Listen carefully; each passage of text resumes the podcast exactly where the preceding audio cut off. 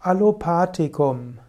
Allopathikum ist die Bezeichnung für ein schulmedizinisches Arzneimittel. Allopathikum heißt etwas, was die entgegengesetzte Wirkung erzeugt. Das heißt also, ein Allopathikum unterdrückt die Regelkreise des Organismus. Zum Beispiel ein Patient mit hohem Blutdruck erhält ein blutdrucksenkendes Mittel, zum Teil auch mehrere blutdrucksenkende Mittel.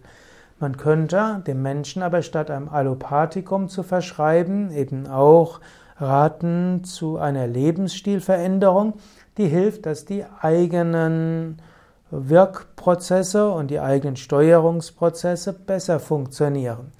Also man kann, wenn etwas nicht richtig funktioniert, zum einen versuchen, mit einem Medikament darauf einzuwirken, dass eine entgegengesetzte Wirkung erzeugt wird, oder man könnte allgemein probieren, Selbststeuerungsprozesse zu verbessern, oder man könnte sogar im Gegenteil die äh, etwas erzeugen, was noch mehr in die Richtung dessen geht, was man eigentlich überwinden will, in der Hoffnung, dass der Organismus lernt, damit besser umzugehen. Ein Beispiel, in früheren Zeiten wurde mal äh, Hypertonikern, also Menschen mit zu hohem Blutdruck, gesagt, sie sollten keinen Sport machen, weil man gedacht hat, wenn Menschen mit Bluthochdruck Sport treiben, dann würden sie sich in Gefahr bringen. Heute weiß man, Sport ist mit das Beste, um Bluthochdruck zu senken.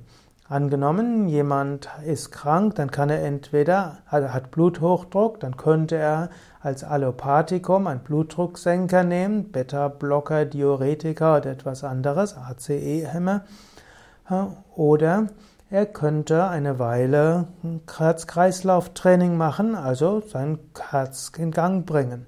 Das führt normalerweise zur Senkung des Ruheblutdrucks. Oder es gab auch eine Weile, da wurde Menschen mit Bluthochdruck gesagt, sie sollten kein Krafttraining machen. Heute weiß man, Krafttraining ist auch gut für Menschen mit Bluthochdruck.